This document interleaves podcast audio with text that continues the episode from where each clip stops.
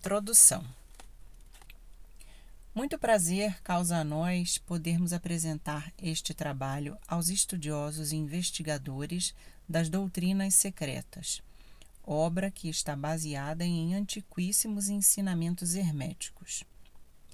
Escreveu-se tão pouco acerca deste assunto, apesar das inúmeras referências a esses ensinamentos em muitos trabalhos sobre ocultismo que os investigadores das verdades arcanas terão, sem dúvida, pressentido a aparição deste livro. Seu propósito não é a enunciação de uma filosofia ou doutrina especial, mas dar ao estudioso uma egese da verdade, que lhe sirva para conciliar os muitos tópicos dos conhecimentos ocultos que já pode haver adquirido, mas que aparentemente são contraditórios e paradoxais, o que muitas vezes desanima e desagrada o principiante. Nossa intenção não consiste em erigir um novo templo de sabedoria, senão colocar às mãos do investigador uma chave mestra com que possa abrir as numerosas portas internas que conduzem ao templo do mistério. Nenhum conhecimento oculto foi tão zelosamente guardado como os fragmentados ensinamentos herméticos, que chegaram até nós por meio das centúrias transcorridas desde os tempos do grande fundador Hermes Trimegisto, entre parênteses, o eleito dos deuses, que morreu no Antigo Egito, quando a raça atual estava ainda na sua infância. Contemporâneo de Abraão, e se a lenda não mente, instrutor daquele venerável sábio. Hermes foi e é o grande sol central do ocultismo, cujos raios iluminaram todos os conhecimentos que foram ministrados desde então. Todas as bases fundamentais dos ensinamentos esotéricos que em qualquer tempo foram transmitidos à raça têm origem na essência das formuladas por Hermes. Ainda que as mais antigas doutrinas da Índia tiveram sua fonte nos ensinamentos herméticos. Desde a terra do Ganges, muitos ocultistas avançados dirigiram-se para o Egito para se prostrar aos pés do mestre. Dele obtiveram a aula mestra, que ao mesmo tempo explicava e reconciliava seus diferentes pontos de vista, estabelecendo-se assim firmemente a doutrina secreta. De todas as partes do globo vieram discípulos e neófitos que viam Hermes tal qual o mestre dos mestres. E sua influência foi tão grande que, apesar da recusa de instrutores centenários dos diferentes países, pode-se facilmente encontrar nos ensinamentos destes últimos as bases fundamentais em que se assentavam as doutrinas herméticas. O estudante de religiões comparadas pode facilmente perceber a influência que os ensinamentos herméticos exerceram em todas as religiões, seja qual for o nome que se lhes dê agora, quer nas religiões mortas, quer nas existentes atualmente. A analogia salta aos olhos. Apesar dos pontos aparentemente contraditórios, os ensinamentos herméticos são como um conciliador de todas as religiões.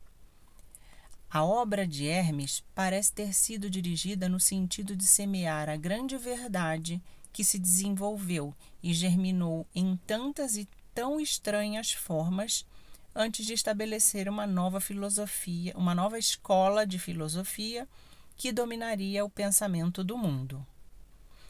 Não obstante, a verdade original ensinada por ele foi guardada intacta, em sua pureza primitiva, por um reduzido número de homens em cada época, os quais, prescindindo de muitos aficionados e de estudiosos superficiais, seguiram o procedimento hermético e reservaram seu conhecimento àqueles poucos que estavam preparados para compreendê-lo e dominá-lo.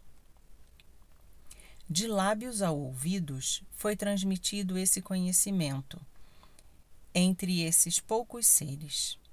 Sempre existiram em cada geração e nos diversos países da Terra alguns iniciados que conservaram viva a sagrada chama dos ensinamentos herméticos e sempre desejaram usar suas lâmpadas para acenderem as lâmpadas menores do mundo profano, quando a luz da verdade estava lânguida e nublava-se por sua inteligência ou quando seu pavio sujava-se com matérias estranhas. Sempre que existiram os poucos, sempre existiram os poucos que cuidaram do altar da verdade, sobre o qual conservaram ardendo a lâmpada perpétua da sabedoria. Estes homens dedicaram suas vidas a este esforço de amor que o poeta descrevera nestas linhas. Não deixes extinguir a chama sustentada por geração após geração em sua obscura caverna, sustentada em seus templos sagrados, nutrida por puros sacerdotes de amor. Não deixe extinguir a chama. Esses homens não buscaram nem a aprovação popular, nem grande número de prosélitos. Foram indiferentes a essas coisas, pois tinham conhecimento dos poucos seres que há em cada geração capazes de receber a verdade ou de reconhecê-la, se a eles se lhes apresentar. Entre aspas, reservar a carne para os homens, fecha aspas enquanto que os demais, abre aspas, dão leite às crianças, fecha aspas. Conservam suas pérolas de sabedoria para poucos eleitos capazes de apreciar seu valor e de levá-las em suas coroas, em vez de atirá-las aos porcos que as mastigariam e as pisoteariam na lama dos seus chiqueiros. Estes homens não esqueceram os preceptores de Hermes, e res, a respeito da transmissão destes ensinamentos para os que são considerados prontos para recebê-los, acerca do que disse o Caibalion. Onde quer que estejam as pegadas do Mestre, os ouvidos de quem está apto para receber seus ensinamentos se abrirão. E além disso, quando o ouvido é capaz de ouvir, então vêm os lábios que hão de encher-nos com sabedoria. Mas sua atitude intelectual não esteve sempre de acordo com outro aforismo de Ocaibalion, que também diz: Os lábios da sabedoria permanecem fechados, exceto para o ouvido capaz de compreender. E esses ouvidos, incapazes de compreender, são os que criticam esta atitude dos hermetistas e os que se e os que se lamentaram publicamente que aqueles não tenham jamais expressado com clareza o verdadeiro espírito dos seus ensinamentos, sem reservas nem reticências. Um olhar retrospectivo nas páginas da história demonstrará a sabedoria dos mestres que conheciam a loucura que era tentar ensinar ao mundo o que este não desejava e nem estava preparado para receber.